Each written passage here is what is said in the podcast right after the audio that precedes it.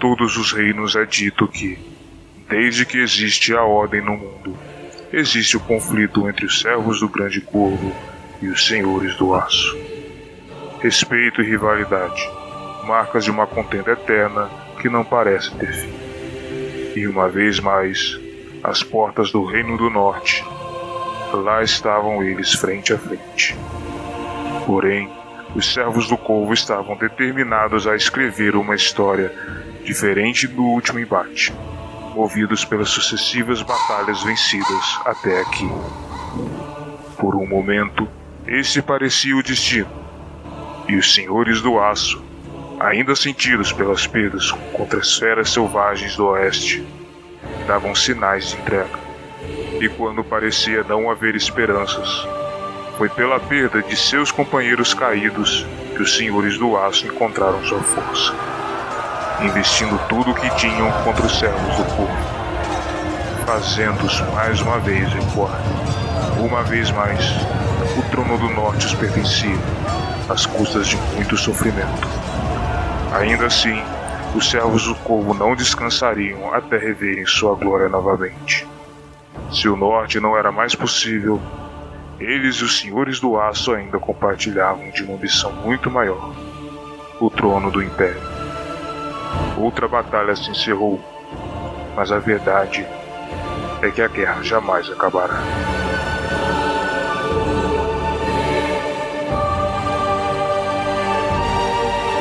Esse podcast faz parte do site Fambonanet. Acesse fambonanet.com.br.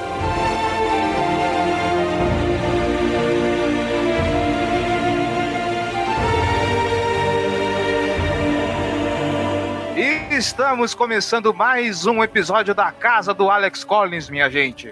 Eu sou o Cleverton Liares e estou aqui com o Giba Pérez. Boa noite, Giba. Boa noite, Cleverton. Boa noite, Gelli. Boa noite, todo mundo que tá ouvindo. Boa tarde, bom dia, enfim, né? Vamos falar sobre esse jogo maravilhoso. Pelo seu ânimo, não parece tão maravilhoso, não, mas tudo bem. O, jogo de fato foi Tudo- maravilhoso. né? É, O jogo tudo foi. depende de um ponto de vista, né? E João Gabriel Gelli, boa noite, João. Boa noite. Retorno de- do meu período de au- ausência, posso dizer que estou de férias da faculdade finalmente. E Agora, sem, sem mais interrupções até o fim do ano. Só ver mesmo. Até o fim da ser- temporada, né, que eu quis dizer. Então, Eu quero só ver se vai ser tudo isso mesmo. Você já não tava de férias daqui? não entendi. Você não já tava de Não, férias eu tava daqui? brincando. É, eu- é que eu Faltou tô duas semanas você seguidas. de chinelinho, entendeu? É, sim, Você né? já estava Então, de férias. eu, eu entrei de férias da faculdade, agora eu, eu volto pra trabalhar aqui. Aí quando voltar à faculdade eu paro de trabalhar aqui. É assim que funciona. né? Ah, então tá certo. Então tá certo. Bom, gente, vamos falar então, como o Giba disse, desse jogo maravilhoso, com um placar não tão maravilhoso assim.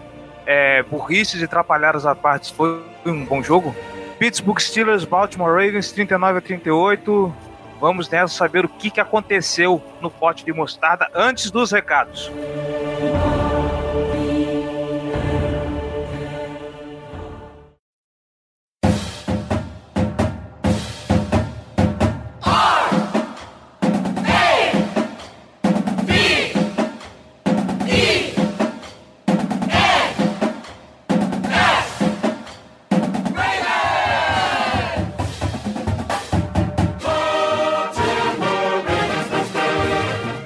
sempre, galera, apoia.se barra Casa do Corvo, seja torcedor de elite, apoie o nosso projeto, você pode fazer uma diferença enorme com apenas um real. Faça como o Luiz Renato, o Rodrigo, eu quero ver se eu consigo falar esse sobrenome, hein? Rodrigo Zueriskovski e o Guilherme Fogaroli, nossos mais novos apoiadores, torcedores de elite, muito obrigado. A casa agradece. Vocês moram no nosso coração, gente. Palmas pra vocês. Me manda o sobrenome dele aí que eu falo sem assassinar. Pera aí, então deixa eu abrir o e-mail que eu vou te mandar. Enquanto isso, enquanto eu preparo as coisas aqui, não se esqueça de deixar a sua avaliação e o seu comentário para ganharmos destaque na iTunes Store e ganharmos relevância na loja. Lembre-se também, nós somos membros da família Fambonanet. Você que está escutando a Casa do Povo, não esqueça de escutar o Famblinho que sai toda semana, além dos vários podcasts da casa sobre futebol americano, certo? É, a gente tá cobrando e eles estão aparecendo. Temos recados essa semana, gente. Que maravilha.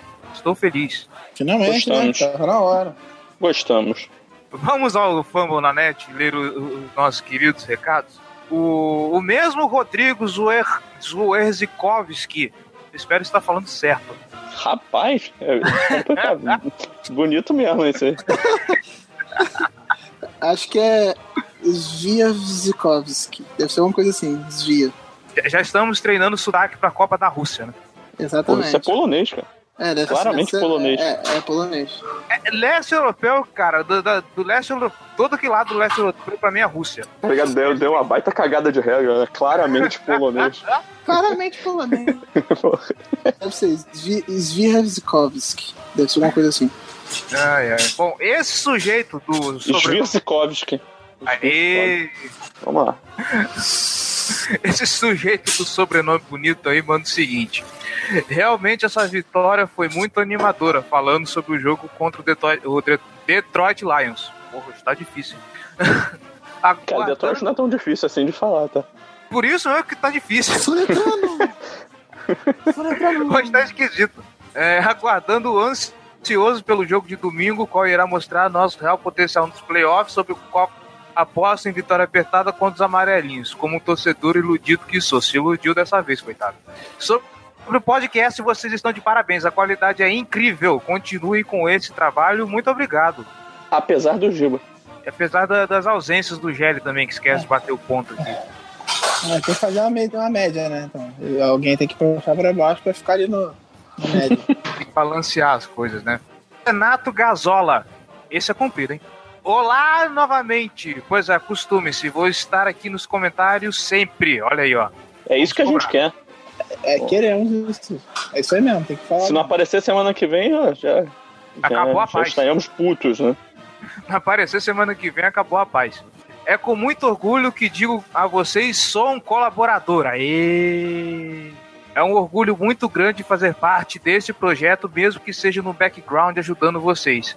Vi que vocês precisam realmente decidir ajudar. Só não consigo ajudar com mais, pois o meu salário ainda não permite, mas quero chegar a doar pelo menos 50 por mês. Caixinha. Esse podcast não pode morrer. né? Esse podcast não pode morrer. O trabalho de vocês é muito bom. Por favor, galera, ajudem. Pelo menos com uns 5 reais. Não vai fazer falta esse valor, é muito importante para pagar o servidor. Ajudem. Isso é ele falando, hein? É, diferentemente do, da defesa do Dampis, esse podcast não vai morrer. Se Deus quiser, não. Contamos com isso. Acho que todos nós erramos. Vocês falaram em derrota, eu em vitória apertada, vencemos de lavada novamente sobre o jogo contra os Lions. Mas mesmo com a vitória e o bom desempenho do ataque, acho muito cedo para comemorar, bem como vocês falaram. O jogo contra as estrelinhas de purpurina é muito importante, não pelo fato de precisar ganhar, mas sim para ver como a defesa e o ataque vão se comportar. Após esse jogo, podemos ter um prognóstico sólido para os playoffs. Sim, nós vamos. Garoto confiante, hein? Uma derrota para as purpurinas não será surpresa, porém meu coração é preto e roxo na NFL e creio na vitória de 24 a 21 para os Ravens no chute do Tucker de 55 jardas. E obrigado por colocar essas músicas maravilhosas de fundo. Fico vendo os compilados jogadas ao som dessas músicas por horas. Meu chefe já brigou comigo pedindo para que eu veja outra coisa durante o trampo. S2, é, coraçãozinho, dois monitores. Meu Deus, cara!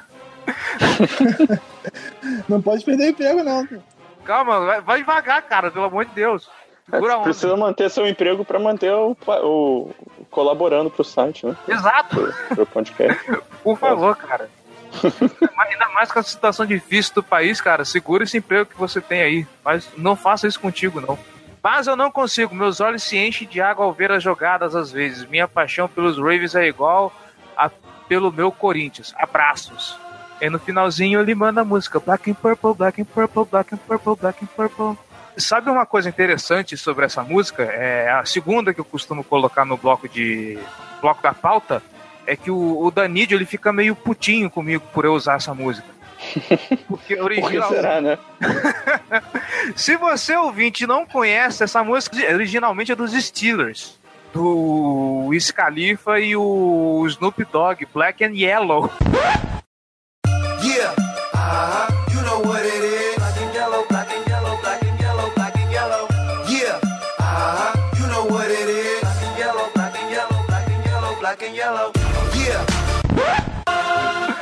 aí, como a internet faz milhares de versões dessa música por aí, a gente pegou uma, né? Fazer o quê? Mas, Luiz, muito obrigado, cara. Continue aí apoiando a gente. Continua aí com seu emprego, pelo amor de Deus, cara. Maneira aí com, com, com o replay dos jogos. E você que está escutando aí, por favor, colabore com a gente. Vocês não sabem a diferença que faz é, cada realzinho que entra na, na nossa conta, cara. Vale muito a pena. E o último comentário do Luiz Renato, agora falando sobre o jogo contra os Steelers. Comentário sobre o jogo.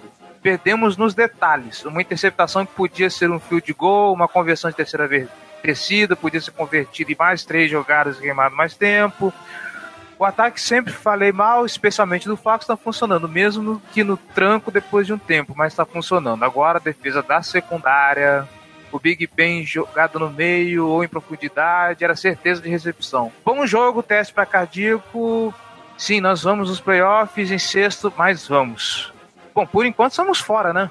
É, no momento, no momento a gente tá fora. Mas assim, só, só depende da gente para avançar. Porque um dos critérios de desempate é resultado contra os mesmos adversários. Só que isso só, só começa a contar quando são quatro adversários.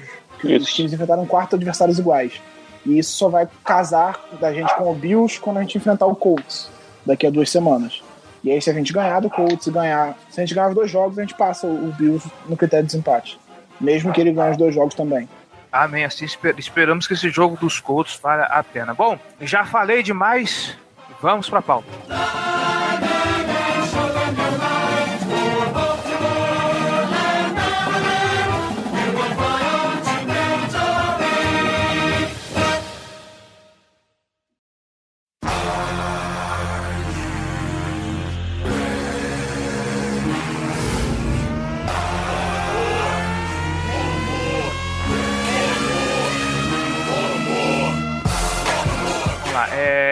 Antes da gente começar pra valer, eu quero descarregar aqui a minha raiva, eu quero fazer o, o meu momento pistola, que é o seguinte.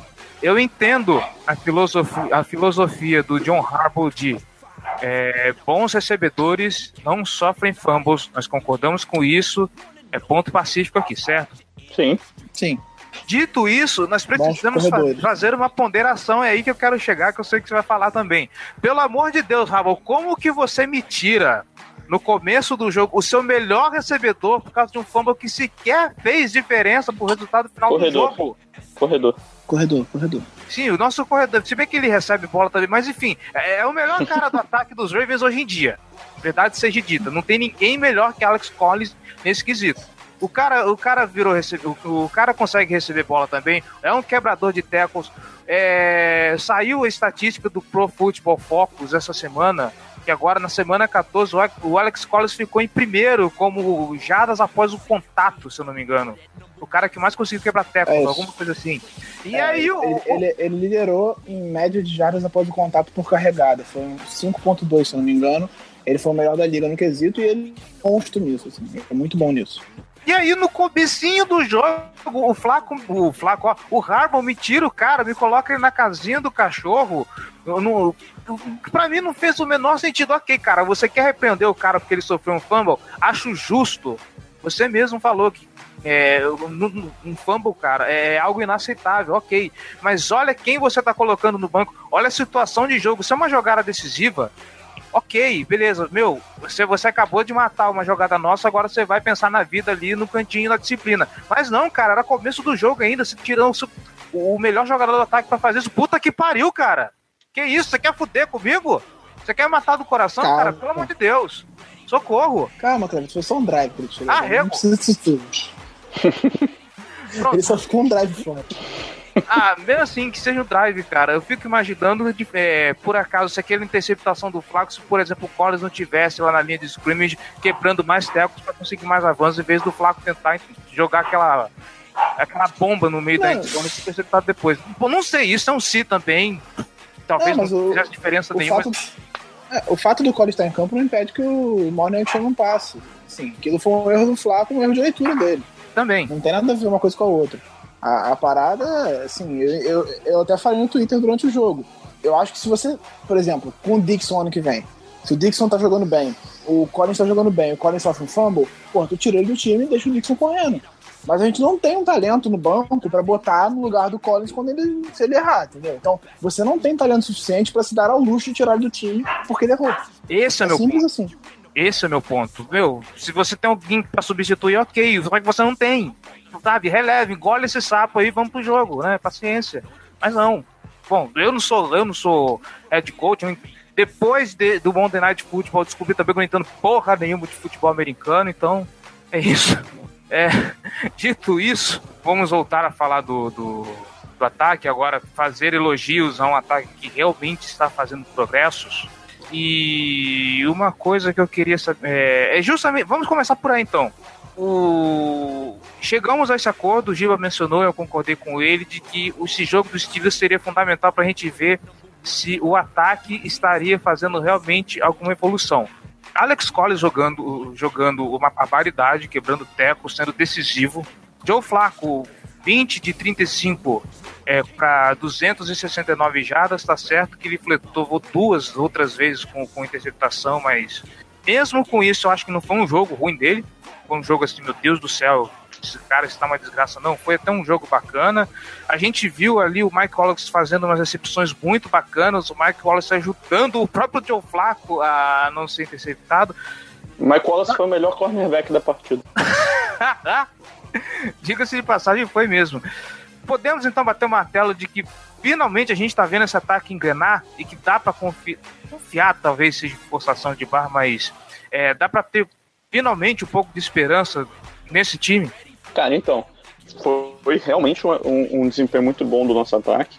Eu gostei bastante do que eu vi. Acho que o Alex Collins e a linha ofensiva como um todo fizeram um bom trabalho de aproveitar é, que o, o Steelers, sem o se tor- teve um- uma postura muito agressiva. Então, os, os linebackers e, o- e os caras da, da linha defensiva estavam o tempo todo é, avançando para cima de um gap para conseguir penetração e muitas vezes por fazer por ter essa, esse tipo de postura você abre espaço em alguma outra área da, da linha. E o Ravens conseguiu tirar proveito disso. Foi, foi um ótimo trabalho. O Alex Collins quebrando muitos tackles teve os, os espaços dele para correr também. É, não, não desistir em momento algum muito explosivo.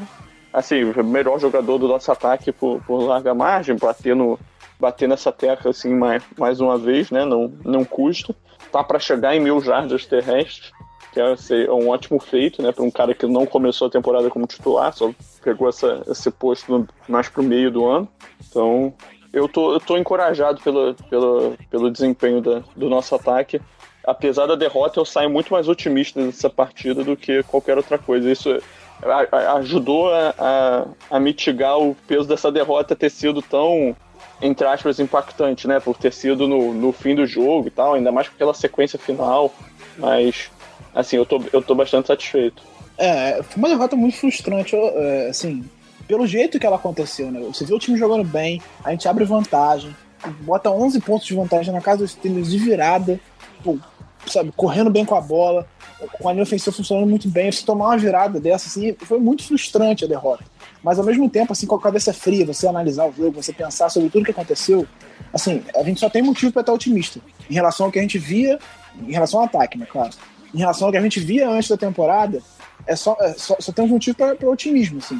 O ataque tá ganhando ritmo, o Collins, ele fa faz muita diferença, assim, em relação ao que a gente começou a temporada. Ter o Collins em campo faz uma, uma diferença absurda, e, e ele, acho que ele foi a, faísca que ajudou a acender esse ataque. Então, você ir pro, pro Heinz Field, jogar lá, e, sabe, e correr para 120 jardas, receber mais 46, e, sabe, e ver o Flaco passando a bola bem também. Ele, ele teve alguns erros, assim, crassos, mas acho que ele fez um bom jogo no, no total.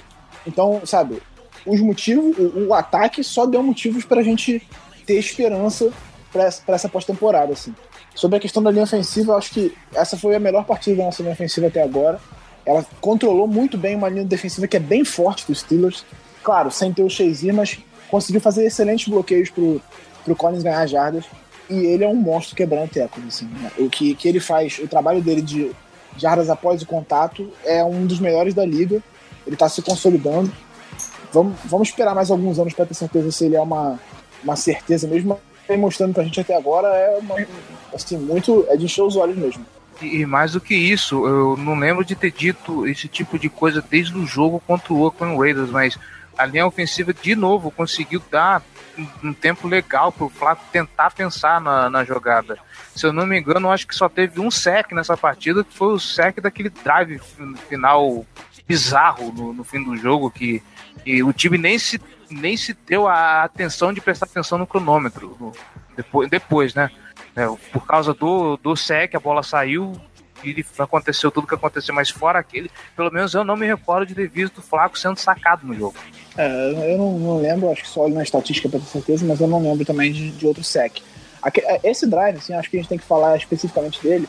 É, é uma coisa que um, um seguidor até me re- reclamou comigo no Twitter que eu tava muito pessimista. Porque quando a gente sabia, quando eu, quando eu vi que o, o Steelers é, virou o jogo, eu falei, é, agora vai entrar aquele ataque de dois minutos nosso maravilhoso que não vai arrumar nada, porque a gente sabe que eles não conseguem nada. Parece que não treina isso, assim.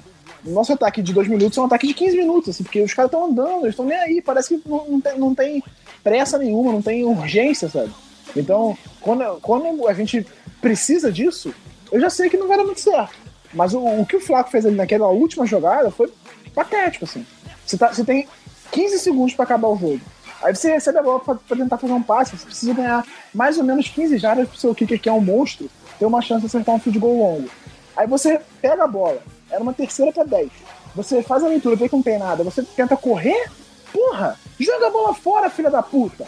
Caralho, cara, não é possível. Porra, ele é muito burro. E aí ele vai tentar correr contra, o- contra o TJ Watt, que é muito mais rápido que ele. Ainda pra completar a cagada, ele sofre um fumble e não sabe da regra que quando a bola sai pela lateral, quando o juiz bota a bola no lugar, o cronômetro volta a correr. Porra, ele tá de sacanagem com a minha cara, não é possível, cara. É- é Essa Perceba, perceba que o Giba ficou muito satisfeito. É, nossa, ele tá contente pra caramba, olha só. A, a animação dele com, com o Flaco agora, puta que pariu, foi, foi Foi contagiante. contagiante. Calma. Você quer uma água, cara? Tem um copo aqui, ó. Eu vou lá buscar É, pra tô você. precisando. Um açúcar, por favor.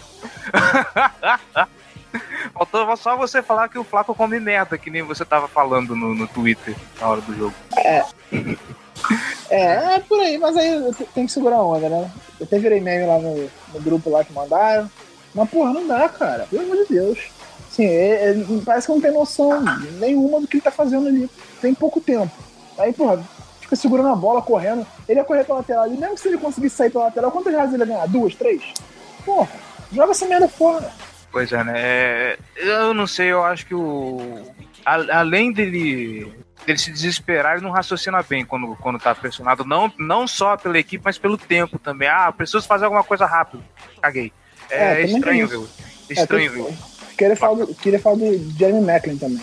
Porque assim, por mais que a gente soubesse que ele não é aquele wide receiver 1 maravilhoso, acho que a situação dele nos últimos jogos tem sido bem decepcionante. Porque ele não consegue fazer diferença, ele não consegue eh, ganhar espaço. Se você for as estatísticas, por exemplo, as estatísticas do Chris Moore nos últimos três jogos são melhores que as dele.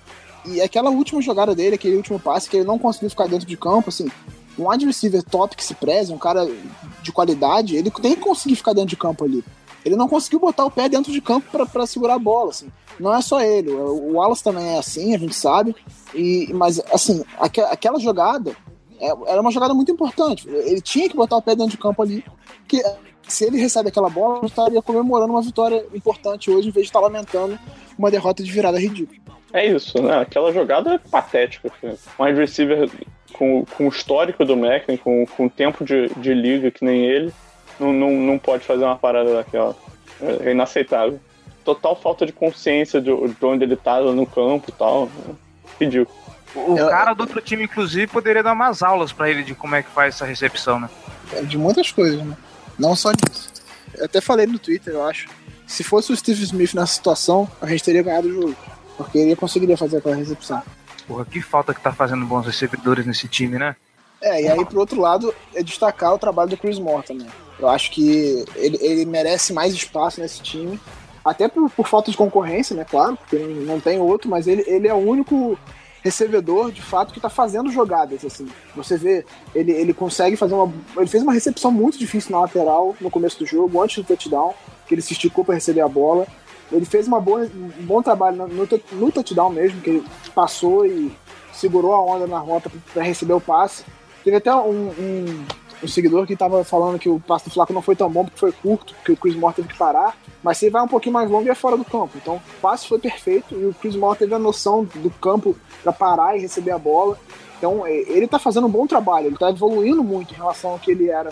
Ele, ele tá caminhando para se tornar o que o mínimo que a gente esperava do Perryman em relação a esse ano, assim, que é um cara que contribuísse pelo menos. Cara conseguisse fazer alguma coisa em campo, que não é o caso, não é o que tá acontecendo com o Perryman. Mas assim, ele tá caminhando para isso. São um, um, um contribuidor importante e espero que ele continue evoluindo. Eu, eu tava até falando pro, pro Gelli hoje de ia usar o Adam Thielen como termo de comparação, ele falou que eu empolgou. Mas se você for ver em termos de estatística, as duas primeiras temporadas do Adam Thielen foram piores do que a temporada que vai tendo o, o, o Chris Moore até agora. Que teve A primeira só. Nas duas primeiras. Ele teve cento e poucas jardas nas duas primeiras. É? Sim. Achava, achava que fosse só a primeira, a segunda fosse a do ano passado. Ele já tá na quarta temporada? Achava que essa fosse a terceira. Eu olhei, eu olhei hoje cedo. Então, tá então, se você for ver, ele tem potencial se, ele, se a gente conseguir desenvolver ele num bom recebedor. Ele pode contribuir. São 213 jardas já na, na temporada. Já não, né? São 213 jardas na temporada, dois touchdowns. É, sem contar isso, isso não contando o touchdown que ele recuperou do fumble, então ele tem três touchdowns na temporada, dois recebendo a bola, né? Então, assim, até o momento, ele é a nossa, no- nossa melhor opção de, de recepção de passes no, no time, assim. Então, eu acho que o caminho é você dar mais espaço e utilizar mais ele. E, é, e isso aí, do que você falou, basta olhar nos números da partida que, que você percebe a, diferen a diferença que ele pode fazer se bem utilizado, se, se melhor desenvolvido. Ele foi o segundo melhor recebedor do, do, do nosso time. Recebeu a mesma quantidade do, do Mike Wallace, com três recepções, e números bem próximos, vamos dizer assim, né? Três recepções para 48 jardas e um touchdown. Ele fez uma partida muito bacana. É, eu acho que o, o passa um pouco pela confiança do, do, do, do coach staff com, com, com Chris Moore ainda. Eu gosto de, de, de frisar isso. Parece que o time ele foi com o, o, o coach staff ele foi com uma condição muito formatada do que seria o ataque. Aí estão aparecendo essas peças, eles querem usar essas peças aos poucos, porque apesar de a gente não ter muitas opções, quando aparece uma, eles têm. Parece que eles têm medo de vamos colocar aqui, ver o que, que dá e destrambelhar tudo de uma vez. Então, acho que é uma questão de tempo pro Chris Moore finalmente conseguir o, lugar dele ao sol nesse time. Ah, mas eu acho, eu acho também que não, não pode ser mudar o panorama de uma hora para outra, assim. O cara tá, tá ganhando espaço dele aos poucos. Eu acho que demoraram demais para tentar com ele. Já que o, o não tava dando certo, o Wallace não tava dando certo, o Macklin também não tava conseguindo grandes coisas, podia ter dado mais chances a ele antes da temporada. Mas eu acho que não é o momento também de você pegar e lançar 20 bolas na direção dele e esperar que ele resolva o jogo. Você tem que saber utilizar ele. Porque se você começar a lançar muita bola para ele, ele, e aí ele erra aqui, erra ali, começa a confiança vai lá embaixo. Ele começou a ganhar confiança com os retornos, que é importante para um recebedor que normalmente é escolhido embaixo, tem um papel importante no time de especialistas, ajuda o cara a ganhar confiança. Então, o, o Chris Moore começou a ganhar confiança dele, principalmente no time de especialistas. Ano passado, ele teve um touchdown no time de especialistas e ele quase teve outro, bloqueando punch. Esse ano, ele, teve, ele fez alguns bons retornos. Ele tem tido um papel mais importante no time de especialistas, não retornando a bola, mas sim é, quando a gente faz o punch ou quando a gente faz o kickoff. Ele derruba o retornador adversário. Então, ele começou a ganhar confiança ali. E aí, essa confiança está passando para o ataque conforme ele vai jogando, ele faz uma recepção difícil aqui, ele faz uma boa recepção ali, e aí a confiança dele tá crescendo. Então, um cara confiante pode fazer diferença. É, o que eu ia falar sobre, sobre esse assunto era justamente isso, né? Todo, todo momento que ele toca na bola, sempre que ele aparece no ataque é para fazer alguma jogada importante. Ele tá, tá cumprindo um papel muito interessante, né? Nesse ataque, ele tá, tá conseguindo ter destaque no, no, com snaps limitados. Isso é muito importante. Acho que eu tô totalmente com o Giba nessa. Eu acho que ele merece um pouco mais de espaço. Eu acho que ele, ele já é o nosso terceiro recebedor. Eu acho que e, e ele tem que ter realmente mais snaps durante o jogo. É, o Harbaugh, inclusive, elogiou bastante ele né, na coletiva de segunda-feira. Então dá a entender que ele de fato está ganhando o espaço dele. Assim. Vamos ver o que, que vai acontecer agora nesse jogo contra o Browns. É um jogo até interessante para você. Esse é um jogo que, caso a gente consiga ter um bom desempenho no começo e abra uma vantagem, é um jogo interessante você lançar mais bolas na direção dele para ver como é que ele sai sendo um alvo primário. Então, claro que tudo depende de como o, jogo vai se desenvolver pra gente, mas é um, é um jogador que eu acho que a gente tem que utilizar ele bem e saber utilizar, porque ele pode ser importante nessa reta final de temporada. Certo. É, mais considerações sobre o ataque? Mais considerações sobre o ataque. Não, é só que estamos otimistas agora. Du dois desempenhos bons em sequência. É, vamos ver se, se a gente engata mais um contra uma defesa do Browns que não é maravilhosa, mas o time tá, tá 0-13 não é por culpa dela, exclusivamente. Então, é, eu Já tô, tá eu tô, tô semana- animado. Já tá pensando na semana 16 já? Opa, não, foi mal, é, é verdade, tem o, o Colts. Não, pera, não, é o Browns não, o agora. Browns é agora. É, não é é o o Browns agora. Não, Não, o o Colts é na outra. Caralho, mano, eu jurava Semana que. 16 é Bengals. Tô tentando me atrapalhar aí. pô. Não, não, eu jurava 10 que a 17. sequência. eu- Desculpa, eu jurava que a sequência era Colts, Browns e Bengals, desculpe. Não. Falha nossa. É, antes da gente virar pro ataque, eu quero só puxar uma, uma, uma polêmica. 39 a 38. A arbitragem ajudou a gente a conseguir um, essa pontuação um pouquinho mais alta? Interrogação. Ah, eu acho que a arbitragem ela ajudou a gente a- a- em alguns momentos, assim. Foram pelo menos duas, duas, duas faltas bem questionáveis de, de interferência de passe. Mas assim, ela também ajudou os Steelers no, do- no começo do jogo, com, com também um- uma interferência de passe. Teve uma jogada que eles reclamaram de, de uma interferência e que teve, teve um holding absurdo no Suggs que ninguém marcou. Assim, os caras abraçaram o Suggs, dois abraçaram o Suggs e ninguém marcou. Então, assim, a arbitragem foi uma tragédia, foi horrível, provavelmente uma das piores que eu já vi na NFL. Foi Sim, bem foi, foi vergonhosa. E ao ponto deles, eles não saberem o que eles estavam marcando, assim, foram várias vezes, em vários momentos do jogo, que eles paravam e ficavam um tempão conversando para decidir o que, eles iam marcar. Então, assim, foi muito, muito ruim. É, faço minhas as palavras de Eduardo Miceli com apenas com observação. É, holding e pass interference parece que são os tipos de faltas mais complicadas é, da arbitragem, não pelo, não pelo fato da falta ser subjetiva e tudo mais, mas pela arbitragem não ter critério, simplesmente negligenciar esse tipo de coisa. Porque não é possível.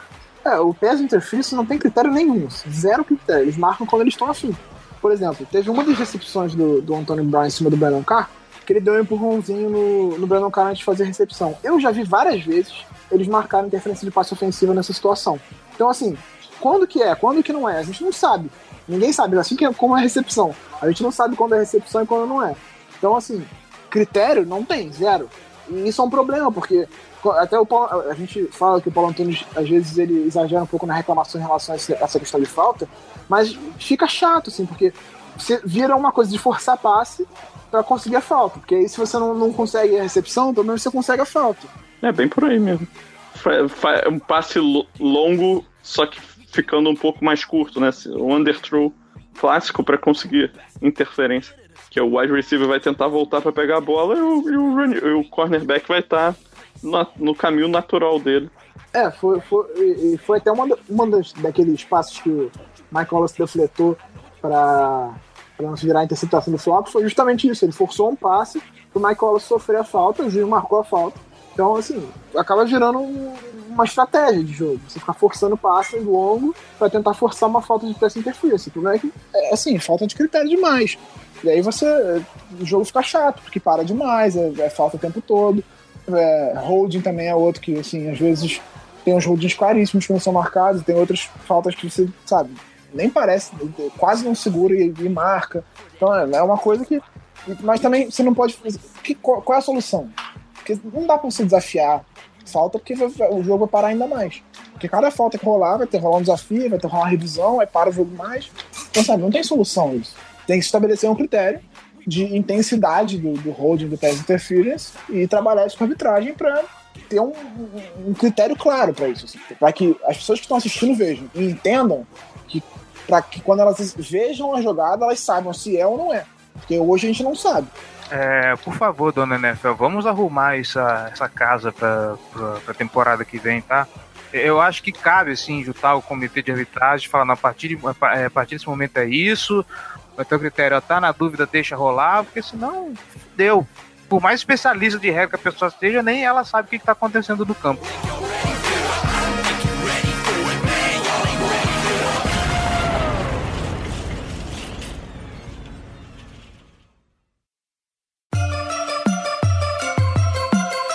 And purple, black and purple, black and purple, black and purple. Black and purple, black and purple, black and purple, black and purple. Bora então pro outro lado da bola. E eu queria comentar esse plot twist que aconteceu na, na, na temporada, porque se estávamos até pouco tempo atrás falando que queremos a cabeça do Martin Morningweg e, e que ele precisa ser demitido e que não sei o que e blá blá blá. É, dessa vez a coisa virou e já estamos ouvindo a torcida pedir a cabeça do Dan Pease. O que, que foi que aconteceu com a defesa nesse jogo, gente? Foi só um dia ruim? Ou sentimos a falta do, do, do Jimmy Smith? O que, que tá acontecendo, gente? É o apocalipse agora? Assim, né, É o pedir- apocalipse. Só, só- só uma citação. Pedir a cabeça do Dan Pease não é nada, nenhuma novidade. assim. Sempre pediram, sempre, ele sempre sofreu muita crítica em relação a alguma, algumas situações de jogo e não é nenhuma novidade. Não, mas você há de concordar comigo que de- com- depois do que a gente viu o Morneck fazendo ao longo dessa temporada, ele meio que saiu um pouco dos holofotes. Pelo menos eu não vi a galera focar tanto nele assim. Agora, principalmente depois do jogo contra os Steelers, pelo amor de Deus, gente. É, mas é é natural, é uma corneta de resultado, assim. Ah, não tá, quando a defesa cede 39 pontos e toma virada, a, a casa vai cair em cima do corredor defensivo. Podia ser o Biela Belichick, ia cair da- nas costas dele também. Mas, assim, o trabalho do Dan Pease é questionado há muito tempo, é isso que eu tô dizendo. Só, o Gélio ia falar, ia falar e eu só interrompi ele pra falar isso. Não é novidade o trabalho dele ser questionado. E também não é novidade a gente tomar virada no final do jogo por causa do trabalho dele. Isso. E também peço a cabeça dele, mas também lembre que a defesa tá fazendo uma temporada muito boa. Então, esse foi, porra, de longe, o pior jogo dessa defesa, muito por culpa dele. Não sei se foi ele, o, Joe Fla o, o John Harbaugh, que, que, que teve a ideia de, no segundo tempo, o time não estava conseguindo pressionar o Big Ben no- no- durante o primeiro tempo inteiro. Né? Raramente conseguia chegar nele com, botando só quatro caras para fazer pressão, então começou o, segundo, o terceiro quarto, pô, vamos lá, mandar seis caras, sete caras, todo, todo o snap. Pô, no começo deu um pouco certo, mas logo depois o, o Big se- fez os ajustes, né? Conseguiu, começou a perceber o que o, que o Ravens estava fazendo, obviamente. Malandro que ele é, ó, né? 37 bilhões de anos de NFL. E, e você sabe qual, Claramente ele começou a prever o que estava acontecendo. e você sabe qual que é o- o curioso? Big Ben tava desenvolvendo lá uma variedade legal de jogadas, ah, tentar correr com a bola pelo meio da linha, fazer passe, passe. Tá, tava lá o no esquema padrão. Beleza, não estávamos conseguindo parar, não, a gente não estava conseguindo fazer pressão no Big Ben. Ah, o que, que vamos fazer? Blitz. Vamos blitzar o- vamos blitzar, vamos fazer pressão em cima do Big Ben, vamos ver o que vai fazer. Deu certo.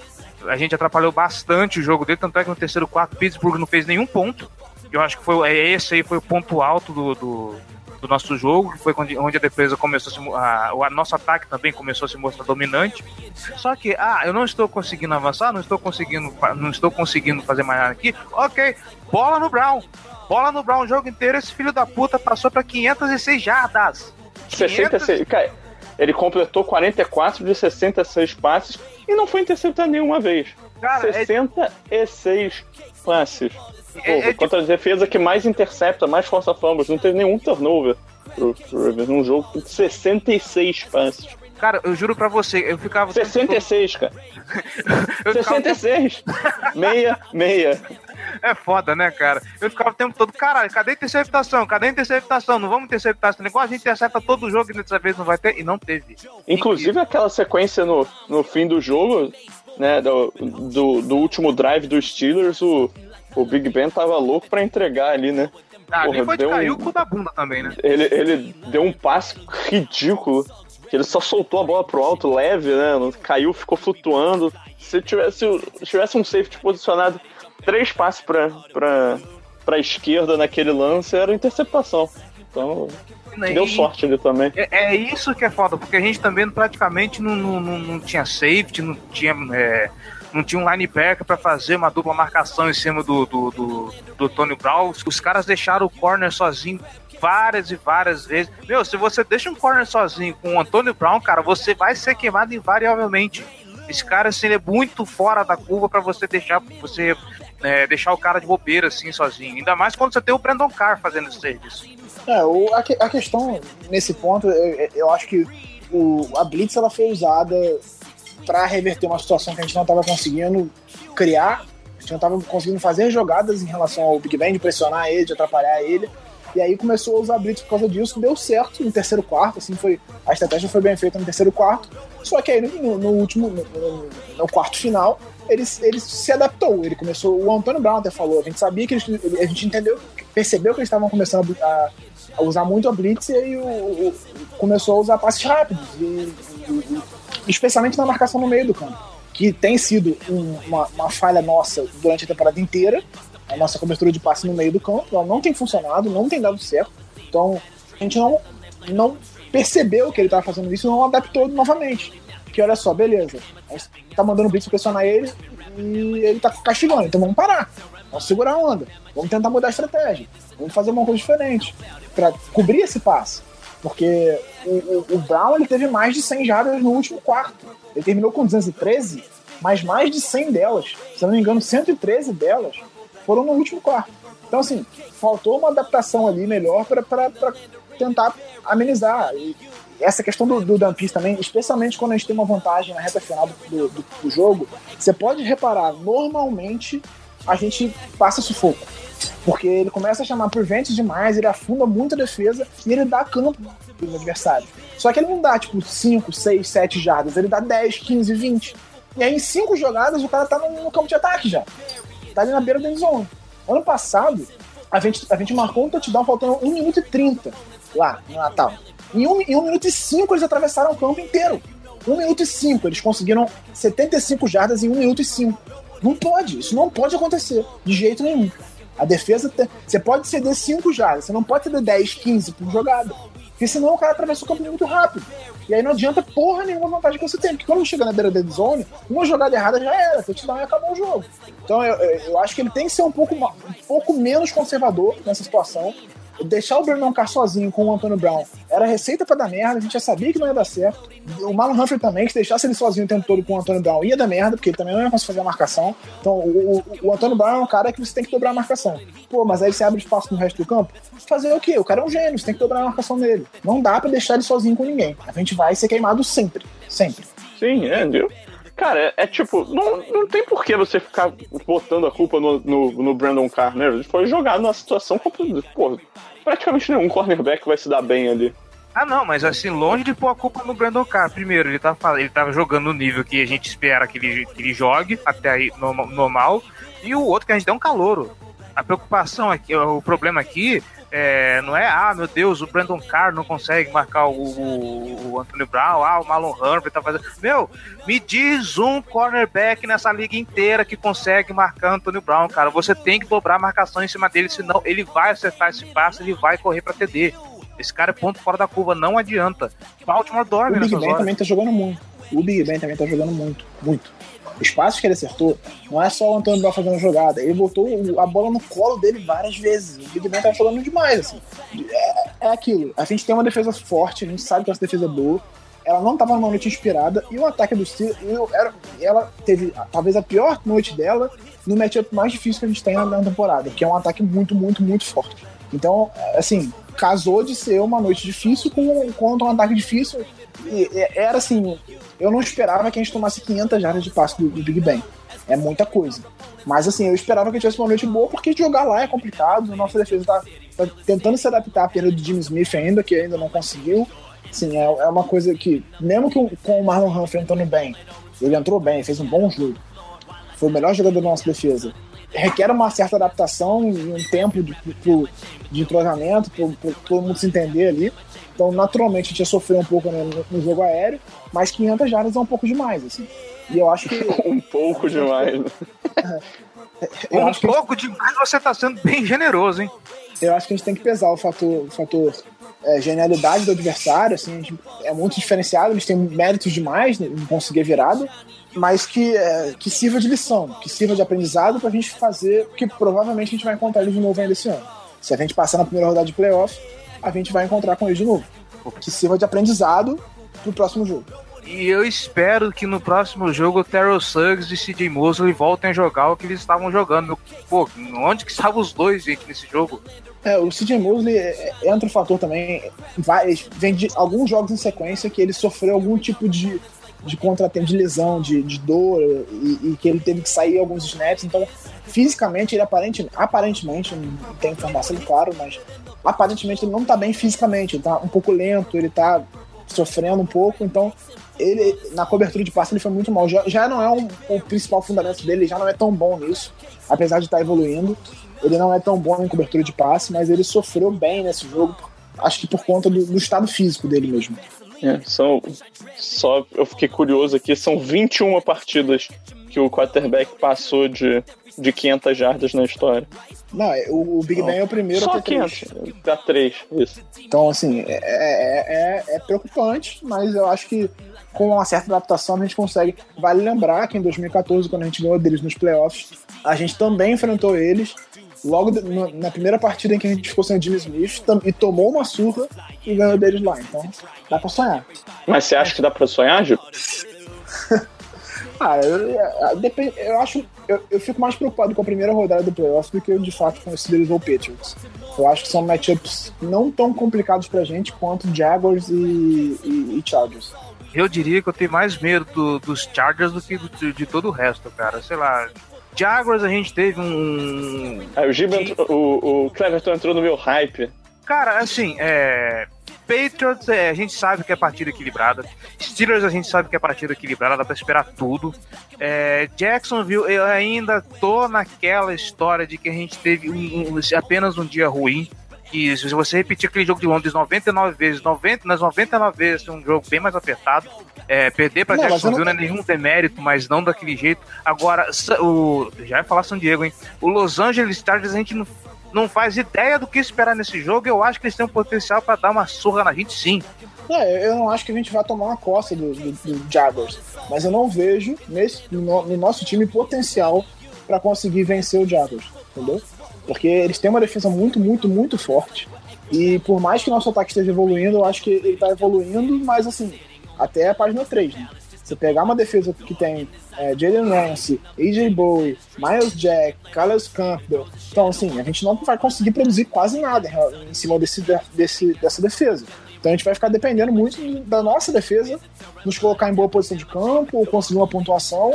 E, assim, é uma coisa incerta. Então eu acho que o Jaguars, pra mim, é o matchup que mais me preocupa, por causa da defesa deles. E, e logo em seguida, o Chargers. que Também tem uma defesa muito forte, principalmente o pass rush deles, com o Joey Bolsa e com o, o Ingram. É bem forte. E aí, É a melhor Flaco- dupla de press rushers da NFL. Pois é. E aí o Flaco pressionado, a gente já sabe como é que é uma desgraça, né? Ele já não é muito bom, muito tranquilo. Pressionado, então, é tragédia total. Então, é, assim, eu acho que esses matchups são bem complicados. O, o Patriots eh, não me preocupa tanto muito por conta da defesa deles. Assim, é uma defesa que tá sofrendo um pouco na temporada, deu uma recuperada agora nessa, nessa reta, nesses últimos jogos, mas ontem já foi castigada pelo Jay Cutler. Então, assim, é um jogo bem ganhável. Eu acho um jogo ganhável, mas assim, é Tom Brady, é Bill Belichick, é aquela coisa. Mas o, o Jaguars e o Chargers me preocupam bastante. Pra não dizer que a gente só falou mal, que a gente só esculhambou essa defesa, eu queria chamar é, João Gabriel Gelli ao microfone e pedir pra ele falar um pouco do menino Tyus Bowser. Rasgue seus elogios ao Tyus Bowser, Gelli. Vai lá, você que gosta tanto dele. É meu garoto, né? Não, assim, ele conseguiu um sec no jogo, né? Mas é, eu acho que o time tem que envolver mais gente na, na rotação. Você vai olhar os, os snap count, né? Do- da partida, você vai ver que o, o Judon e o, e o Terrell Suggs ficaram em campo uma quantidade surreal, né? O Suggs já com 30 e porrada de anos, o, o- e o Judon também, pô, não tem, não tem por que ficar 60, 70 snaps em campo. né? o, o Bowser e o Tim Williams tiveram 30 ou 20 snaps cada um. Acho que uma quantidade maior para esses Foram- jovens, acho que eles 22 podem. do Balser e 20 do Tim Williams. Então, é, se, se for uma quantidade mais é, considerável para esses dois calouros, acho que eles têm mais condição de evoluir, trazer descanso para os nossos titulares e acho que o time só tem a ganhar fazendo isso, de verdade. Eu acho que o Balser entra na categoria do Chris Moore também, de jogador que tá produzindo bem com pouco, pouco espaço. Você vê os snaps do Balser ao longo da temporada, não foram. Ele não teve. Eu não lembro de nenhum jogo que ele tenha tido mais de 30 snaps. Eu acho que ele teve até menos que isso em quase todos os jogos. Mesmo assim, ele tem dois sacks, ele tem uma interceptação, ele, tem, ele, ele faz boas jogadas. Assim. Eu acho que provavelmente existe alguma coisa que preocupa a comissão técnica, é por isso que eles não usam ele tanto. Alguma coisa deve estar sendo trabalhada com ele, talvez ele tenha, esteja tendo poucos snaps por causa disso. Mas assim, eu acho que não dá pra você ficar deixar o Suggs em campo se- 70 snaps e querer que ele produza o que ele produz se ele jogar 50, se ele jogar 40. Eu acho não acho. Com 35 anos, você tem que poupar um pouco o Suggs e, e saber utilizar ele. Ele é uma arma muito interessante, mas se você deixar ele cansar em campo, ele não vai conseguir produzir nada. Eu não acho que seja alguma coisa que eles queiram trabalhar no Balser. Eu vou insistir nessa tecla, cara. Eu acho esse coach step às vezes muito cagão. Sabe? Ah, tem um cara que tá evoluindo, tem um cara que precisa, ok, a gente não quer também que o cara fique também uma hora em campo, mas é, é o medo, sabe? Porra, Eu não, acho, não, que- eu não acho que seja medo, cara. Assim, é uma boa. Tem- é porque você tem o Judon, você tem o Darius Smith. São caras que estão há mais tempo no elenco, têm mais experiência. O Judon tá jogando bem. Então você tem dois caras titulares, o Suggs e o Judon. Aí você tem o Darius Smith, que, que é um cara que tá mais tempo no time, apesar dele não ser um grande pass rusher, ele tá ali, ele tem mais experiência, ele tem mais tempo de rodagem. Então, naturalmente, o Balser e o Tim Williams têm menos snaps por causa disso. É, Eles entram, já, o Balser já é o segundo da rotação e o Tim Williams é o terceiro. Então eu- é natural que eles tenham poucos snaps. Mas nesse jogo, por exemplo, o Zedarius Smith estava fora por causa de lesão. Ele teve 22 snaps. Eu acho que ele poderia ser mais utilizado. Pra não deixar os caras tanto em campo assim. Mas é aquilo, o cara tem pouco snap a temporada inteira. Vai chegar no jogo contra os Steelers, vai jogar ele na fogueira, também não vai resolver. bom, eu É, Vou eu não, concordar eu não tô. contigo, mas ainda tem a- a- a- aquele quê de, de dúvida de que eu acho que, de que podia- poderiam arriscar mais com esses garotos aí. Eu não, eu não sou muito chegado no Zadarius Smith, mas eu, eu, eu não tenho contra nada contra deixar o Tyus Bowser em campo. Eu, eu- desculpa, o Matt Judon. O Matt Judon eu gosto bastante. Cara que desde o ano passado ele me conquistou. Mas, assim, é, é o que eu tava falando. Tem que ter rotação, tem que ter o- um- uma quantidade maior de tempo de jogo. Agora, pô, um cara do tamanho do, do Brandon Williams tem que ter aquela explosão pra sair da posição, tentar arrastar um maluco de, de 130, 150 quilos eh, e, e jogar 70, 80 snaps num jogo, isso não rola. Pô, Tem que ter alguma rotação na linha defensiva também. E a É só- vai- é o nosso setor mais profundo. assim, não, não dá pra entender porque que ele tem tantos snaps assim. E, em Sim. geral, no- na temporada ele tem tido entre 30 e 40 snaps. Assim, tem tido bastante rotação na linha, ofensiva, na linha defensiva. N- Não tem porquê, a gente tem profundidade nesse setor pra poder poupar os nossos jogadores. É, justamente. É, bom, é isso. Acho que falamos o que precisava ser dito. Mais alguma consideração sobre a defesa também? Acho que só elogios pro Marlon Humphrey, acho que ele fez uma excelente partida. Deu verdade, né? trabalho pro Brown. Deu trabalho pro Brown. Ele não- o Brown não conseguiu produzir em cima dele. Se eu não me engano, foram. Teve três recepções, se eu não me engano. O Brown com 17 jardas em cima do Humphrey. Então, das 213, ele só conseguiu 17 em cima do Humphrey. O resto ele conseguiu no meio do campo e em cima do Brandon Carr. Não, boa observação. Eu tinha esquecido completamente no- do Humphrey no meio desse mar de, de, de, de merda da defesa. Foi- foi- Aliás, vamos falar mal do Tony Jefferson? Ah, pelo amor de Deus, cara. Nunca, eu, nunca, eu queria passar em branco por ele, mas ok, vai lá, vamos destilar o ódio por esse incompetente que não consegue fazer a porra de um tackle. A porra de um tackle. Só, peraí, só, só corrigindo, corrigindo os dados do Humphrey contra o Antonio Brown. Foram cinco passes lançados no- para o Brown quando ele estava sendo marcado pelo- na cobertura do Humphrey. Cinco passes na direção dele, duas recepções para sete jardas. Parabéns, hein? Provavelmente no melhor contratação do draft, de longe. Talvez poderia ser o Tyus Bowser, mas, né, como já falamos aqui, Eu diria que é o Chuck Clark. Aliás, Chuck Clark teve mais snaps, né? Ele e o Anthony Levine aham, jogaram mais snaps. Eu acho, assim, eu não, não, não analisei, não, não vi os números mais a fundo, mas quantos snaps o Tony Jefferson teve? Consegue ver isso aí, Ah, Giba? Eu tenho que ver aqui, peraí. Ah, enquanto, enquanto o Giba vê isso aí, eu só queria lembrar que o Chuck, puseram o Chuck Clark pra marcar o Le'Veon Bell dentro da endzone, cara. É, ele fez falta. Ele não deixou o Le'Veon Bell receber a bola. É, então. Fazendo uma falta. Só queria dizer isso. Não, foda-se que ele fez falta, pelo menos ele não deixou o Le'Veon Bell receber a bola, cara. Isso aí já é. um- Pra quem é e pelo que a gente tá pagando, tá ótimo. Ah, quem é o Tony Jefferson, né, que você pediu? Isso. 88 snaps do Tony Jefferson. Puta Caralho! que pariu. Que caralho. De De quantos 89 possíveis? totais, ele teve 88 de 89, ele teve 88, o Edel teve 89, Humphrey teve 88 e o cara 86. Ou seja, na nossa secundária, os nossos jogadores tiveram campo em campo o tempo todo. Então, assim, mais uma coisa que pesa pro final do jogo, tá aquele cansaço, tá aquele que a perna pesada. Os caras ficaram em campo o tempo inteiro, praticamente. Cara, porra, e, e quantos snaps o Levine e o. o Levine Chuck teve Clark 35 e o Clark 9. Meu Deus do Porra, céu. de onde tiraram colocar- tanto snap pra esse cara? se colocasse o Chuck É. Clark de, de, de safety ali no lugar do, do Tony Jefferson, a gente tava mais no lucro. É, não, botar. É, é, é, dobraram. É, em situações de dime, situações de, de, de níquel, né? Que esses caras entram. O Levine entra muito mais em dime do que como safety em si. Sim. Então, foi nessas situações que eles entraram mais. O Kennedy teve 58 snaps. Se for pensar, o Humphrey, que é o, é o- é o titular de outside, teve 88. O Carr, que é o outro titular, 86, de 89. Então a gente jogou é, níquel em ci- 58 snaps. Meu Deus do céu, gente. Que medo desse time.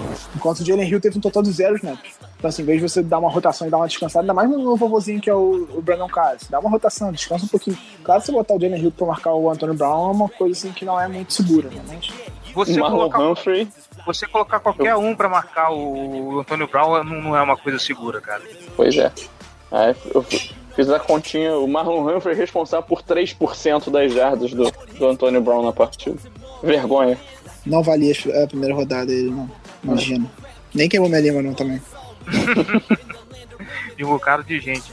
Mas sim, Tony Jefferson, vamos lá, vamos, vamos destilar nosso ódio pra cima dessa que é, foi a contratação mais badalada da, da Free Agency dos Ravens e não está fazendo porra nenhuma. Acho que foi um mestre de perder teco, né? cara? Mal posicionado em toda a cobertura. Porra. o cara que eu não lembro quem que falou agora que pelo a, grana que se pagou no Tony Jefferson não, não, não é pra ele fazer esse tipo de coisa, cara. Ele não sabe, ele desaprendeu a fazer tackle, cara. Porra é essa? É, Vou, vou resumir em três palavras. Que maluco merda. Que maluco Vamos lá, merda. né? Podemos seguir. Vai virar hashtag. Né? Ah, po- posso ter. Eu, eu queria ter meu momento irracional, né? Eu tento sempre manter o. deixar a passionalidade de lado pra gravar essas coisas. Mas, porra, como eu odeio o Javor Zane. Porra. Por, ah, mas por quê, cara? O que aconteceu? Vai lá, sou todo ouvido, baixo. Alex, o Alex Collins faz todo o trabalho pesado, o, o Buck Allen entra só pra botar a bola dentro da end zone. Vai se fuder, né? Porra. Eu também fiquei meio puto com o meu fã por causa disso. É, não, não digo nem por causa do Fantasy, meus jogos estavam ganhos já. Pô, Ô, desculpa aí, ô. Não, os, jo os jogos que eu defendia do, do Alex Collins. Já, já, eu já tava com uma posição mais confortável. Pô, o maluco faz o trabalho pesado inteiro, carrega o time por- pelo campo e, e aí chega na beira da endzone e entra o Buck Allen que tropeça no, no primeiro marcador e cai. Pô. É isso, a gente vai de fullback, né? É, pô, o Patrick Card né, já, já tem um, um total de touchdowns muito maior do que o, o Perryman. Eu isso. Ai, Rashard Perryman nós chamamos, cara. É, eu só queria falar a questão do Tony Jefferson. É, fato, fez uma partida horrível, a temporada dele não é boa, mas assim, como o Dan Pease tem um talento assim excepcional pra destruir safeties também, né? O que ele fez com o Darren Stewart, que você viu quando ele foi pro, pro Broncos, que era um cara completamente diferente do que ele era no Ravens, é brincadeira. Assim, o Matt Dillon foi um fracasso no draft, mas também é outro que foi totalmente queimado no- nos esquemas do, do Baltimore. Então, o, o, O Ed Reed é outro, né? O Ed Reed é o único que ele não conseguiu, mas é porque nem Deus, nem Deus pede que o Ed Reed jogue, porque o Ed Reed é Deus. Mas o, a- o, o, o, é um destruidor de safeties. E então eu acho que o Tony Jefferson está sendo mal utilizado. Ele tá- além dele estar jogando mal, e aí a confiança dele tá, tá em baixa, ele está sendo mal utilizado. Ele, a cobertura dele, ele tá, ele tá sendo muito utilizado em cobertura profunda, que ele não faz bem, ele não, não, não, não cobre bem passe, passe longo, ele é um cara mais de fechar na box. Então isso eu acho que está prejudicando o jogo dele. Eu acho que a gente, pelo nosso elenco, a gente poderia usar, por exemplo, o Lardarius Web em coberturas profundas como safety, em situações de passe longo, em situações óbvias de passe. Botar o Web talvez um- como safety para fazer uma cobertura de passe mais longo. Por exemplo, para dobrar no Brown. Botar o Web em vez de botar o, o- o Tony Jefferson, que é um cara que, que é mais borró, que, que lê melhor a, os olhos do quarterback em vez de botar o Tony Jefferson. Isso poderia ser utilizado em situações específicas, entendeu? Eu acho que ele está sendo mal utilizado e a gente tem, ele tem jogadores no elenco que poderiam é, se dividir um pouco com ele para não sobrecarregar o, o Jefferson nessa situação. É, atualizando os números de, de Patrick Ricard, três recepções, 10 jardas, dois touchdowns. Que homem. Jesus. Tem quase o mesmo número de recepções que, o- que o Perman. Metade, metade. Mas tem quase o mesmo número de touchdowns que o Perman tem na carreira. o Perman tem três touchdowns. Isso, tá é uma chegando coisa já. que, isso é uma coisa que a gente sabe usar bastante, fullback. Oh, desde sempre. Aham. Jogada É. mais manjada do- da história do Raven, né? Passe pro fullback na flat todo jogo, toda, toda vez a gente faz isso. E toda vez, quase toda vez dá certo. O pior de tudo é isso. É, bora então pras bold predictions do próximo jogo? Vamos. As.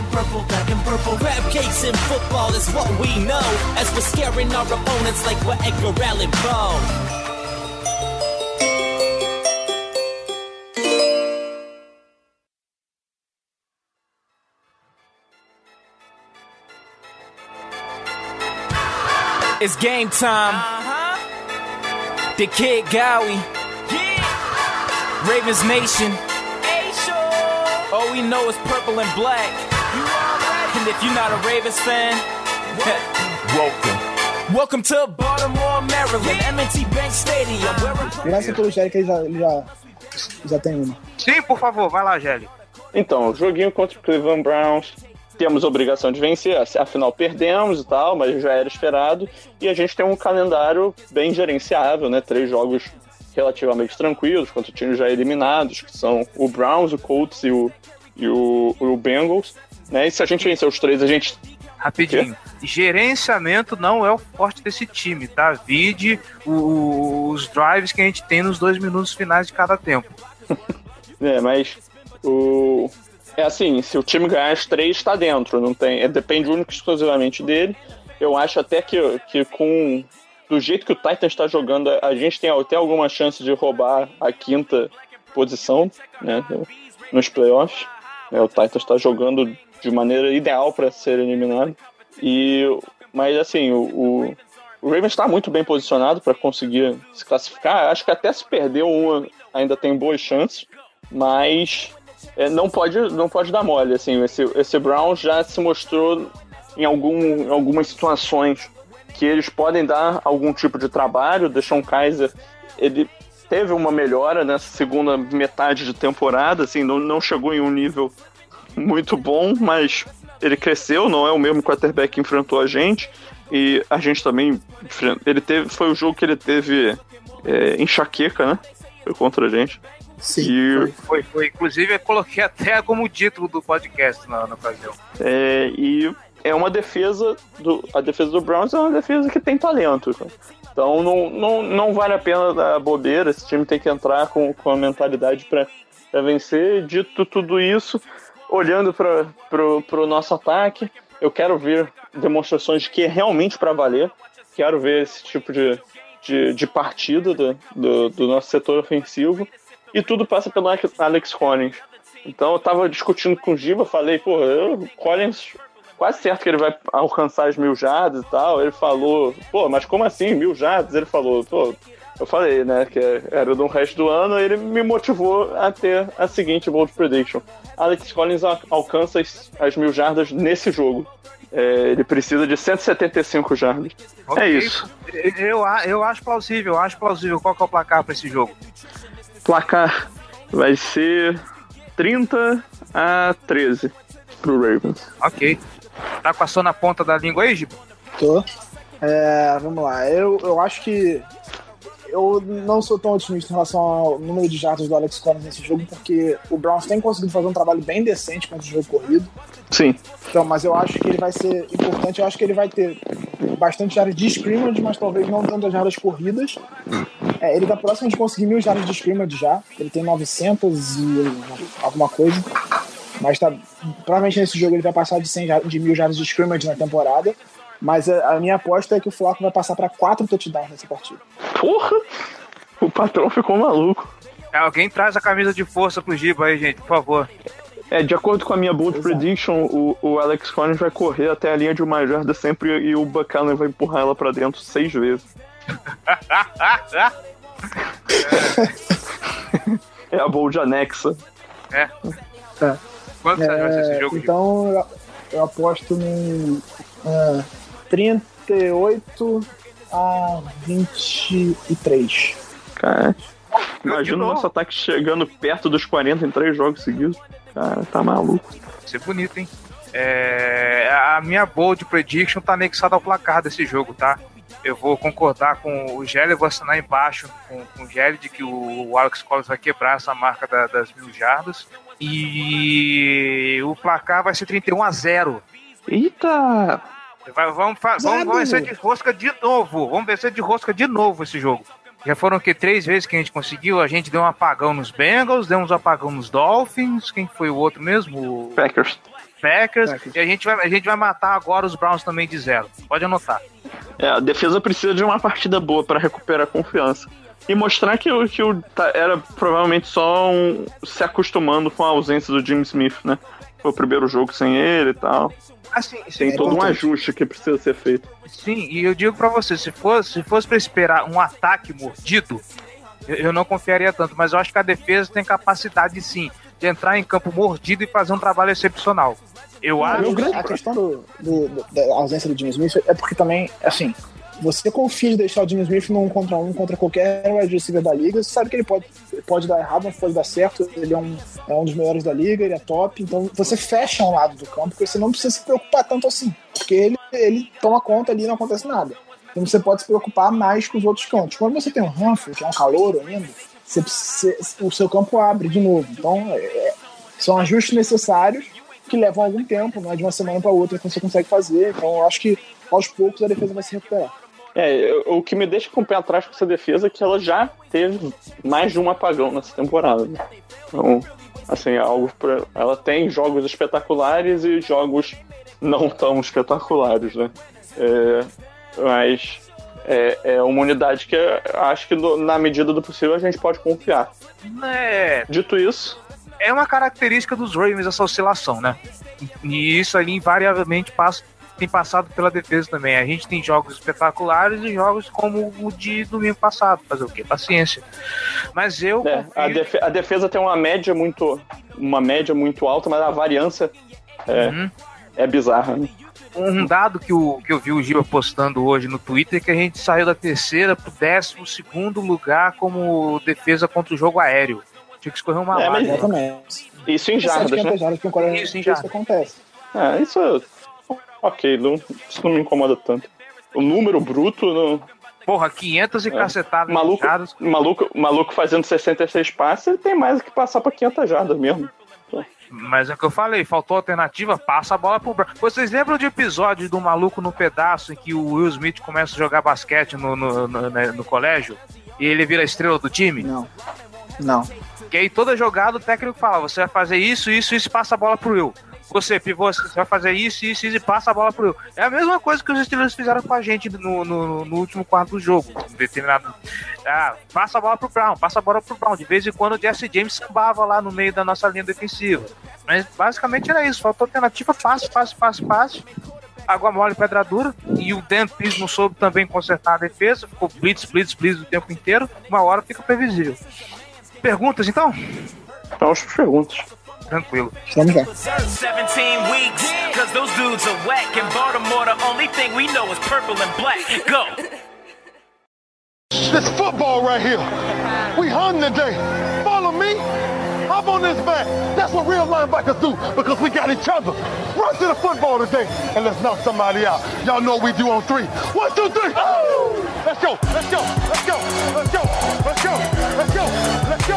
Let's go. I'm a Baltimore Raven. É, eu acho que não tem perguntas aqui no nosso grupo do Fantasy, né? Não. Não? Então vamos pro Twitter. Vamos pro Twitter.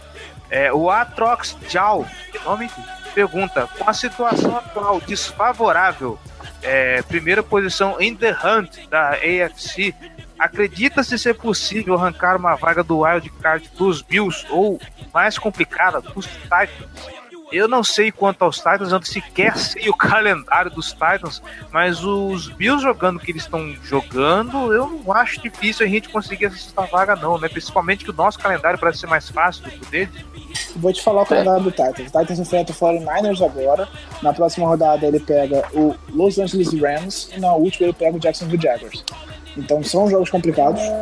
Você duvida 49ers que tá esse time crescendo de per... produção com o Jimmy Garoppolo. Você duvida que esse time perca as três partidas? Eu não. É. Eu, eu, eu, sinceramente, vou apostar contra o Titans nesses três jogos. É, quanto os Eu- eu- eu 49ers, acho- apesar. Pode falar, Giba. É, é, é isso que eu ia falar. Eu acho que ganha dos 49ers, apesar de ter a questão de produção com o Jimmy Garoppolo e tal, eu acho que ganha, mas não duvido que perca. É aquilo. Pelo que o Titans está jogando, eu não acho impossível perder. É, o, o jogo é em 49ers, né? É, é o, é o primeiro jogo do Garoppolo como titular em casa, eu acho, né? Então, Acho que esses, esses últimos dois jogos como titular ele jogou fora de casa, se não me engano. Ele teve um jogo que ele entrou, na lesão do, do Betard, que ele entrou pra jogar e era em casa, e esses dois como titular acho que ele jogou fora os dois. E agora ele vai ser o primeiro jogo dele como titular em casa, se não me engano. Acho que vai até dar uma olhada aqui. é, eu, eu, eu sinceramente acho que o Titans vai acabar saindo desse cenário de playoff. Sinceramente, eu estou com essa impressão. Eu acho que o, o, o Jaguars garante vaga nos playoffs se vencer essa semana. Ah, cara, eu, eu tô com vocês aí, assim, ainda acho, eu tô, eu tô com o Giba também, ainda acho que esse jogo contra os 49ers, ainda acho que tá mais favorável pro, pros Titans, apesar dessa farsa chamada Marcos Mariota não tá jogando o que se esperava que a gente fosse jogar. É, É isso Não não, Garoppolo. É isso mesmo. Ele entrou Não, não- no, no jogo contra o Seahawks em casa, mas ele não foi titular. Ele lançou um touchdown. Os jogos de casa, esse foi o primeiro jogo dele como titular em casa. hum, boa sorte pro menino Garópolo, ele merece. Mas assim, nesse cenário, o Bills joga duas vezes contra o Dolphins e contra o Patriots ainda uma vez. Então eu acho que eles vão perder pro Patriots e acho plausível que eles façam um, um contra o Dolphins ou vençam as duas ou até percam, né? Então, pra mim, é- o Bills é o mais difícil de prever dessa corrida, mas eu acho que eles perdem pelo menos mais uma vez. E a gente tem toda a condição Não, de mesmo- vencer os nossos três jogos, né? Assim espero. É, assim, se a gente vencer os três jogos, a gente tá dentro, cara. Tem, tem drama. Pois é. Eu Mesmo não- que o Bills não perca, a gente, a gente ganha se a gente entrar. É só questão de a gente ganhar, a gente, a gente vai enfrentar o Colts. A gente precisa ganhar do Colts e ter o mesmo número de vitórias que o, que o Bills pra estar na frente deles. Basicamente é isso. Então, por favor, Jay Cutler, seu mercenário do caralho, vê se aprende a jogar agora, tá? Não é só de vez em quando, quando é prime time ou contra um time muito grande, pra você encher seu ego. Jogue de verdade, por favor. É, e aí eu acho que até que o, o Chargers e o, e o Chiefs estão. Quem ficar de fora aí na, na, nessa corrida tem, a- tá, Quem não ganhar a EFC ou a tá até na briga ainda pelo, pelo wildcard. Né, o, o perdedor. O perdedor, obviamente, vai, não, não vai ter mais uma derrota, né? Porque os dois se enfrentam na próxima semana, então, na melhor das hipóteses, termina, vai terminar a temporada com 9-7 de campanha. Com 9-7 eu acho que é possível classificar. Imagina classificar em primeiro com 9-7 ainda por cima, Jesus Cristo. Então, te- teremos muitas emoções na EFC, mas eu, eu dou quase como certa a classificação do Ravens. Mesmo que a gente esteja fora do, do cenário nesse momento atual agora. Mas tudo, tudo se encaminha para uma classificação e até uma possível quinta posição. Amém. É, Daniel Fortes. Por que o Boyle não tem sido alvo do Flaco e só tem entrado mesmo para os bloqueios? Eu acho que a explicação é razoavelmente simples, cara. Porque ele é o melhor Tyrande bloqueando. Então, quando ele é muito. Por ele ser muito melhor nesse fundamento do que o Ben Watson e que o Max Williams, não- e os outros serem. terem como principal talento é, a- trabalhar como recebedores, é, o time ganha mais no olhar dos técnicos com ele como bloqueador. É, eu acho que ele é, um, ele é, em termos de ser completo, ele é o mais completo do- do- desse grupo do Ravens. Mas ele é o que melhor exerce esse papel, então ele é colocado para fazer ele. É, o parada é, ele é, ele é muito usado nos bloqueios, porque ele é muito bom nos bloqueios. Sim, é isso que o Jali falou. Não tem segredo. Ele é muito bom e ele é, ele é muito importante no nosso jogo corrido. O jogo que ele não jogou, a gente sofreu pra correr com a bola. Então, assim, é por isso que ele é muito usado nos bloqueios em vez de ser muito usado em passe. Mas eu acho que ele poderia ser mais utilizado recebendo passe também. Não, e eu acho que, é. eu acho que o fato dele ser o. o- Ah, pode termi- termina de falar. pode terminar, pode terminar. É, ele só tem sido usado em, em situações de receber passe em, em screen. Ele recebe um screen, tendo que correr 10 jardas para ganhar o primeiro descido, que ele faz ele pule por cima de alguém sempre. Então, assim, só nessas situações eu acho que ele poderia ser mais utilizado, mesmo sendo muito bom nos bloqueios. Só que o fato de os outros dois não serem bons faz com que a gente tenha que usar ele quase sempre bloqueando. É, e, e o fato dele estar sempre bloqueando muito possivelmente tem a- é, contribui para ele, ele ser um, um recebedor tão efetivo, né? Porque a defesa normalmente vai estar esperando que ele bloqueie. Então ele sair para fazer uma rota já é algo mais, mais entre aspas, inesperado. Aliás, a gente falando desses Tyrants me lembrou, porra, cara, o Morning chamou um, um screen pro Tyrant sem bloqueio nenhum na frente. Pô, Foi, o- foi o Boyle. Foi o único passo que o Boyle recebeu no jogo. Que chamada vergonhosa. Meu Deus do céu. Como, que, o- como que o cara pode chamar uma parada dessa? É, é, o, é o Mornweg, cara. Eu espero que. Se fosse, pô, se fosse um, um running back daqueles que quebra tackles, ou que é mais ágil, ou até um wide receiver. É, pô, Se, se fosse ao Tyrande, né? Tyrande. É, minhas perguntas aqui acabaram, Giba. Tem mais aí. Não, o Forte fez umas 5 perguntas. Pra mim só tem É, uma. pô, tem um caminhão de perguntas aqui, cara. Pra mim só apareceu uma. Eu leio, eu leio as outras, então, que estão aqui. O Giba lê as deles depois. Vai lá. É, o Moore tem sido mais importante que o Macklin. Vocês não acham que o Macklin tem se esforçado bem pouco para disputar F-Bolas? Então, isso é uma coisa que eu tava le- eu vendo um pouco, né? Li bastante e muita gente tem reclamado mesmo de que o, o Macklin desiste frequentemente no meio das rotas. E, assim, o que eu, o que eu assisti parece ser verdade mesmo, né? Assim, isso é um problema grave de esforço, mas ele é o nosso melhor recebedor. Eu, eu acho isso. Em termos de talento, pra mim ele é o melhor. É, eu acho que ele tem sido bem displicente nessa questão das rotas. Em alguns momentos, nesse jogo mesmo, a gente viu ele parando no meio, e aí o Flaco dava o passe, ele não dava. Então, assim, ele precisa brigar pela bola. Não adianta. Ah, Até, a questão, até naquela interceptação do Flaco no começo do jogo, ele tinha que estar na disputa da bola ali. Ele tinha que tentar, pelo menos. Mas, assim, é- de fato, ele é o, é o- é o mais experiente, é o mais talentoso do grupo de wide receivers. A gente tem que conseguir inserir ele no plano. Eu acho que também o fato da- das lesões que ele teve durante a temporada estão prejudicando um pouco ele, ele deve estar com um pouco de dor, é, fisicamente ele deve estar tão bem, então acho que tudo isso contribui um pouco para o desempenho ruim dele, mas eu acho que sim, que ele está que ele tá desi- desistindo rápido das jogadas. Aliás, né, a lesão dele no, no- na nossa campanha final eliminou nosso último tempo. Eu aposto que deixou ele totalmente grog e foi o que ele fez perder, fez ele perder totalmente a noção de campo pra pisar fora antes de fazer recepção naquele quase o Hail Mary do Flaco. É, enfim, próxima pergunta. É, Daniel Forte. A nossa defesa parece ter problemas em bolas lançadas pelo meio, no slot, principalmente para TE. Como podemos resolver? Cara, então, não acho nem que é o slot, né? O problema é a cobertura dos linebackers mesmo. Linebacker e safety. Não- Como podemos resolver, cara? O jogador, os caras jogando melhor. Não tem. Não acho que tem uma, uma solução muito direta pra isso. Porque um Tyrande tem que ser marcado. Se você botar um, um, um cornerback pra marcar um Tyrande, você vai perder muito na, na fisicalidade. E, assim, um- um- uma bola mais alta fica mais complicado pro, pro defensor. Só que. Então isso é uma função que acaba ficando mesmo para um, safety, tipo o Tony Jefferson, né, normalmente, ou para o CJ Mosley. E, e nenhum deles está fazendo uma grande temporada na cobertura. É, o CJ Mosley teve um jogo muito ruim ó, no domingo. Então, É, eu acho que nesse jogo especificamente foi muito, muito ruim esse Mosley. Ele fez um bom começo de temporada, mas ele caiu um pouco de produção nas últimas semanas. Eu acho que é aquela que, que eu já até citei, eu acho que a questão física tá pesando um pouco para ele, ele tá mal, ele tá lento, mas enfim, eu acho que passa pelo recuperar esses caras, você saber utilizar o Tony Jefferson na cobertura, tudo isso tem que ser melhorado para que esse meio do nosso, nosso nossa defesa não fique tão exposto. Né? De fato, não adianta você botar o, o Maurice Kennedy para marcar o Tyrant, vai perder o tempo todo. Botar um, um corner para marcar o Gronkowski, você vai tomar 300 jardas do Gronkowski. Então, eu acho que é, passa muito pelos nossos linebackers subirem em produção. do Rafael Branco. Brandon Carr foi queimado ou ninguém pararia o Antônio Brown naquele jogo? Não, isso aí a gente já falou, cara. Não adianta você colocar o. Principalmente o Brandon Carr, você colocar o cara mano a mano com o Antônio Brown que ninguém para ele. Principalmente se você deixa o, o Big Ben com tempo para poder conectar o, o passo para ele. Ou você faz uma marcação dupla ou reza pra, sei lá, ele escorregar, alguém jogar um, um pinto de borracha no campo, ele escorregar e cair no chão, não sei. Búfalo daria certo isso aí. É, o Nicolas perguntou aqui. é, qual, foi mais, qual jogo foi mais duro de perder contra os Steelers? Do Natal do ano passado ou desse domingo? Ah, o do Natal, com certeza.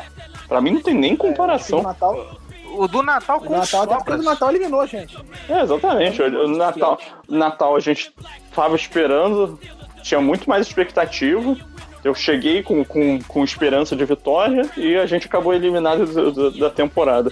Esse jogo eu cheguei com, com expectativa de levar um massacre, inclusive depois da- dos dois primeiros drives dos tiros, né? Que eles abriram 14 a 0.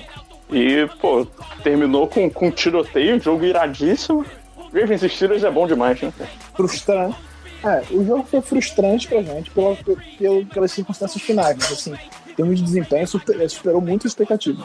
Especialmente no ataque, claro. Não, única e exclusivamente no ataque, né? E eu vou falar uma coisa pra você. Tem gente até hoje que me zoa com essa porra desse touchdown do Antônio Brown no, no finalzinho da partida com esses mili- com milímetros de, de bola dentro da endzone, cara. Culpa do Matt Dillon. É, tipo assim, a pessoa tá puta comigo quer ganhar uma discussão. Aí saca essa foto do Antônio Brown, cara. Que raiva que eu tenho disso. Ah, Gabriel Andrade. Porque em alguns rankings o Ravens estava com seed 6 e em outros subiu. Então, foi um erro da NFL isso. A NFL botou o Baltimore logo depois do, do final da rodada. Ela botou o Baltimore com, com a sexta vaga, mas aí depois houve uma correção porque o algoritmo teve um, teve um erro no algoritmo que não contou o fato do Bills, só, do Bills e o Ravens só terem enfrentado três adversários iguais. Questão do desempenho contra os mesmos adversários. E aí o, passa para o critério seguinte, que é força do calendário, se não me engano, é um negócio assim. E aí a força do calendário dele é maior que a nossa. É força então de vitória, na verdade. É, força de vitória, isso. Passa para critério de força de vitória, a força de vitória deles é maior do que a nossa, então eles estão com a vaga. Só que a partir do momento que a gente enfrentar o Colts, é, a gente passa a ter enfrentado quatro adversários iguais, e se a gente ganhar do Colts, a gente tem a vantagem no critério de desempate contra eles. Então foi um erro da NFL que foi corrigido, e é por isso que agora o Bills está tá como sexta vaga em todos os, os, os brackets. Que feio. Que foi o quê? Erraram o negócio? Aham. Quem nunca errou que atira a primeira pedra. Andrei, Andrei. É, o quanto é culpa do PIS ou por falta de talento a marcação horrível nos Tyrants? Eu acho que muito culpa do PIS. Muito, muita coisa.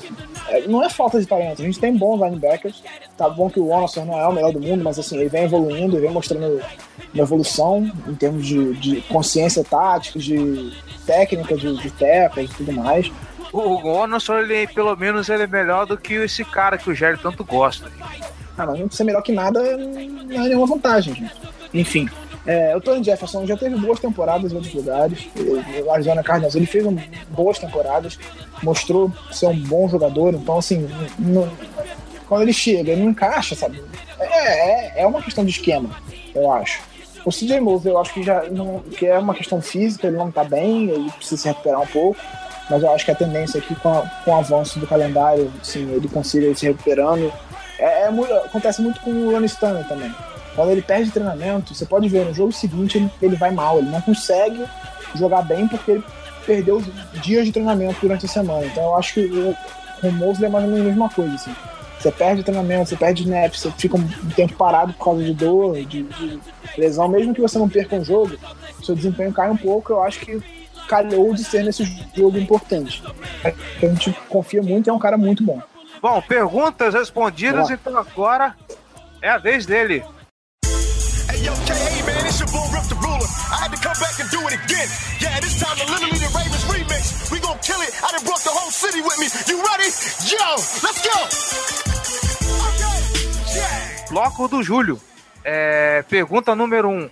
Os Tyrands de todos os times doutrinaram a nossa defesa. É culpa do inside linebacker ou do, free, ou do strong safety? Contratar ou draftar um nessa posição é necessário? Eu, pelo menos de safety, a gente vê que é urgente. Eu, desculpa. Tony Jefferson nesse time, por mais que ele tenha feito grandes coisas, não dá mais.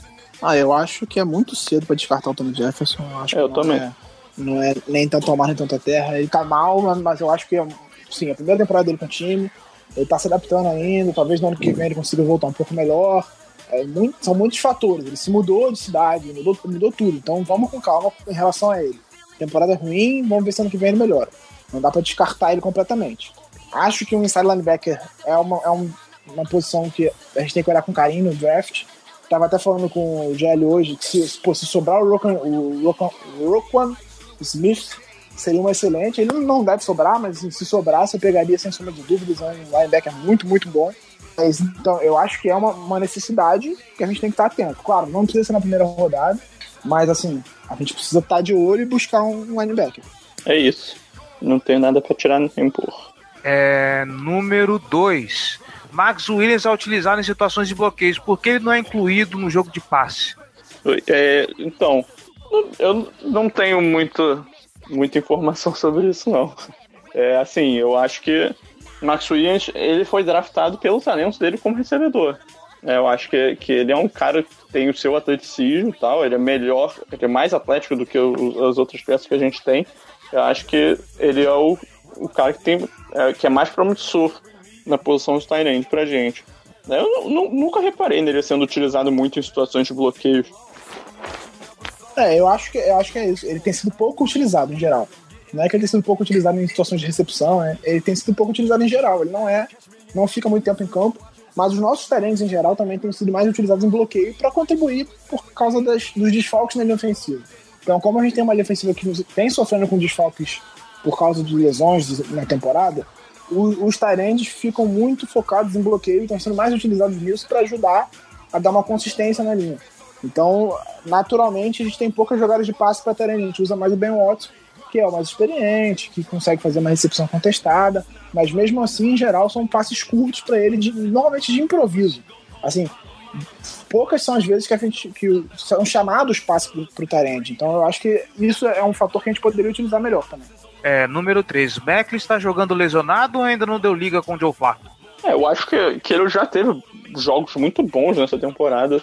Só, talvez seja problema da lesão que afastou ele do, de alguns jogos, mas acho que ele tá só vivendo um momento ruim que isso vai passar. Eu, eu acho que eu vejo dessa forma. É, eu acho que tá, existe a questão física, eu acho que ele não tá bem, ele tá com dores no ombro, ele tá bem embaleado. E tá numa fase ruim, tá sem confiança, tá. Entra tudo, né? Assim, acho que ele pode se recuperar. É um cara experiente que consegue passar por isso. É, número 4. No final do jogo, a TV mostrou Judon e Suggs completamente acabados. Será que ainda teremos que draftar outro outside linebacker para a rotação? Passa um pouco por aquilo que a gente já falou lá atrás, né? Não adianta. É. O Suggs, principalmente, o cara, por mais talentoso que ele seja, o cara tá velho, gente. Não, passa por aquilo que a gente falou lá atrás. Eles, a gente tem que rodar mais os nossos outside linebackers. O Suggs não é pode isso. ter 70 dos snaps. O, o, o Judo não pode ter 68 snaps. Por mesmo que, mesmo que sendo novo. Assim, não dá. Você tem que usar, você tem jogadores talentosos, jovens, usa eles mais. Assim. Divide mais os snaps. Acho que não tem por que forçar tanto assim. É isso. Não, não vejo o menor motivo para draftar um outside linebacker. Não é numa necessidade do Ravens no momento. Cinco tá, tá de bom tamanho. Número 5, Brandon Carr e Kennedy foram queimados. Sem o Jimmy Smith, só cessava o Humphrey nessa secundária. Só o Humphrey nessa secund... nossa secundária. Nossa senhora, tá difícil. Aguenta um jogo de playoff? Ah, eu não acho que seja também tão assim. É aquela questão de esquema que a gente falou. É, quando você quando você chama muito a blitz, você acaba expondo demais a sua secundária. ainda mais se você chama a blitz, a blitz não chega. Porque quando chamou a blitz, a blitz conseguiu pressionar o Big Ben, ele se atrapalhou para fazer o passe. Mas se você chama Blitz e ele consegue segurar por dois segundos, vai ter um recebedor livre, ainda mais se é o Antônio Brown. Então acho que a secundária tem reposição para sabe, o Jimmy Smith. Não é motivo para desespero. Eu acho que com ajustes ali, com algum tempo de trabalho até os playoffs, eu acho que esse, essa deficiência vai ser consertada. E eu acho que não é um problema tão desesperador assim. Isso, eu tô, tô com o Giba. A não ser que, que continue numa trajetória ruim dessas, no, nos últimos jogos da temporada, eu acho que, que é uma secundária sólida. Não vai ser espetacular sem o James Smith, né? Mas acho que dá, dá para se virar com os jogadores que estão lá. Número 6. Tony Jefferson foi um desastre. Três touchdowns do Bell em cima dele. Contrato longo, participou de todos os snaps. Como tentar consertar isso? Ah, a gente já falou, não adianta. É, deixa o cara se adaptar com calma. É Algum, alguns jogadores se adaptam rápido, outros têm um pouco mais de dificuldade, isso é natural. O Eber é, não... parecia que ele jogava no Ravens há 20 anos. E, e, e, também acontece, eu não acho que é uma eu, sinceramente, também não é um negócio que eu vejo sendo resolvido nessa temporada. Eu acho que ele precisa mais um off-season, se aclimatar melhor, tal, pra gente ter uma, uma noção melhor do que é o Tony Jefferson no Ravens. É, eu não, não, não vejo muito, muito sinal de que ele vai, vai evoluir de forma significativa nesse, nesse resto de, de 2017.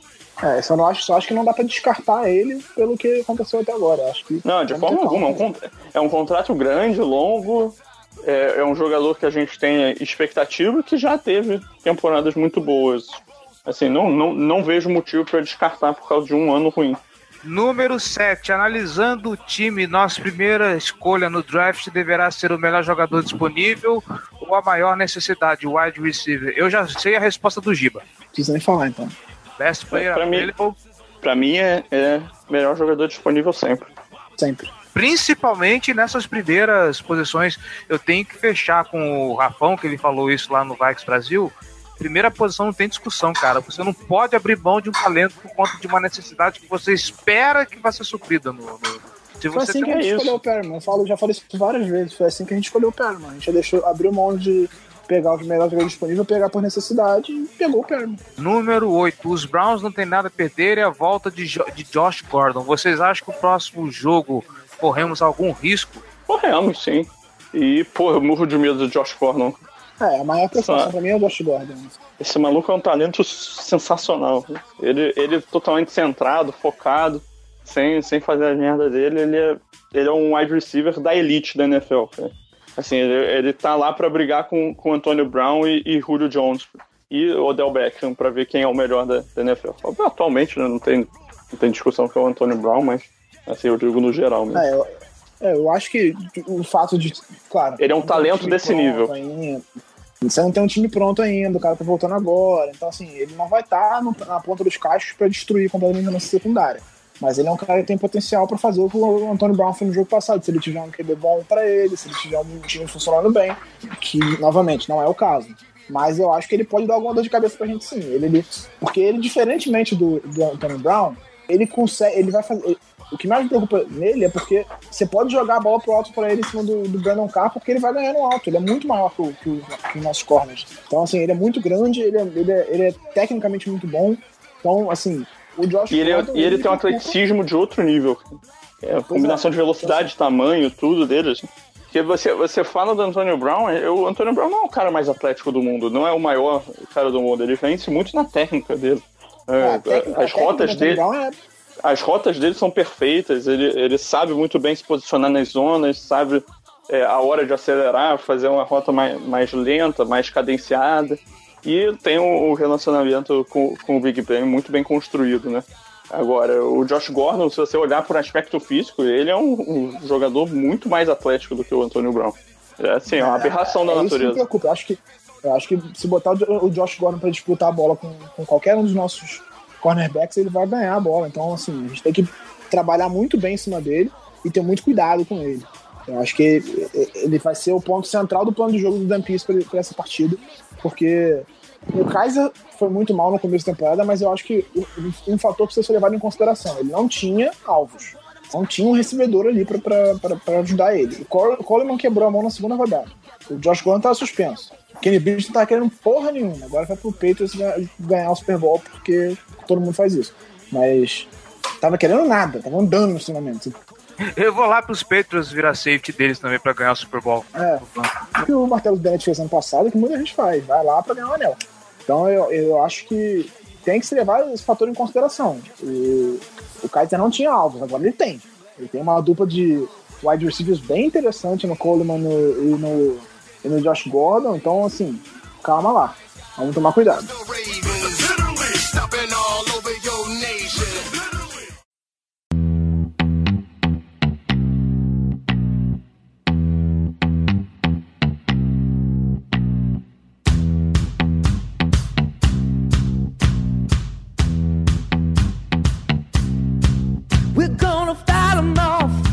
Então é isso. Antes da gente encerrar, eu queria que vocês me explicassem essa piada aqui, porque eu não estou acompanhando a temporada da NBA, tá? É, o OKC se tornou mais novo time a ter um patrocínio em sua camisa. A franquia fechou um acordo com a empresa Correios, especializada em entregas, e terão os uniformes estampados pela estatal. Ah, deve ser o que se entrega o jogo no final. Sim. Todo mundo faz essa piada com tudo. Hum, piada clássica. Ok. Manjadona. Manjadona. Bom, então, então é isso. Falamos bastante desse jogo, quase duas horas de gravação. Jesus, Ravens e Steelers é bom demais, gente. A gente reclama todo ano que jogo do- dos Ravens é difícil, que é duro, mas quando chega contra os Steelers é outra coisa. Meu Deus. É, um abraço especial também para Danilo Batista e Ricardo Rezende do Black Yellow BR. Pelo menos alguém estava feliz nesse domingo. Giba Pérez, João Gabriel Gelli, muitíssimo obrigado pela participação, muitíssimo obrigado pela paciência, pelas pistolagens. João Gabriel Gelli, seja bem-vindo de volta a esta casa. Para Muito muitos, obrigado. para muitos e muitos mais programas. Você que está nos escutando aí. também, muito espírito. obrigado. Isso aí. Você que está nos escutando também, muito obrigado pela paciência, muito obrigado pelo carinho, muito obrigado pela audiência. Tamo junto. Não se esqueça, nossas redes sociais, facebook.com.br Casa do Corvo BR, nossos twitters, arroba Casa do Corvo, arroba arroba JGGL, para você saber também um pouco mais de MMA. Isso aí. É, e é isso aí, galera. Até semana que vem, esperamos que com melhores notícias, apesar de ter sido um jogão. E é isso aí. Falou! E morte ao Buchanan na goal line. Ai, meu Deus.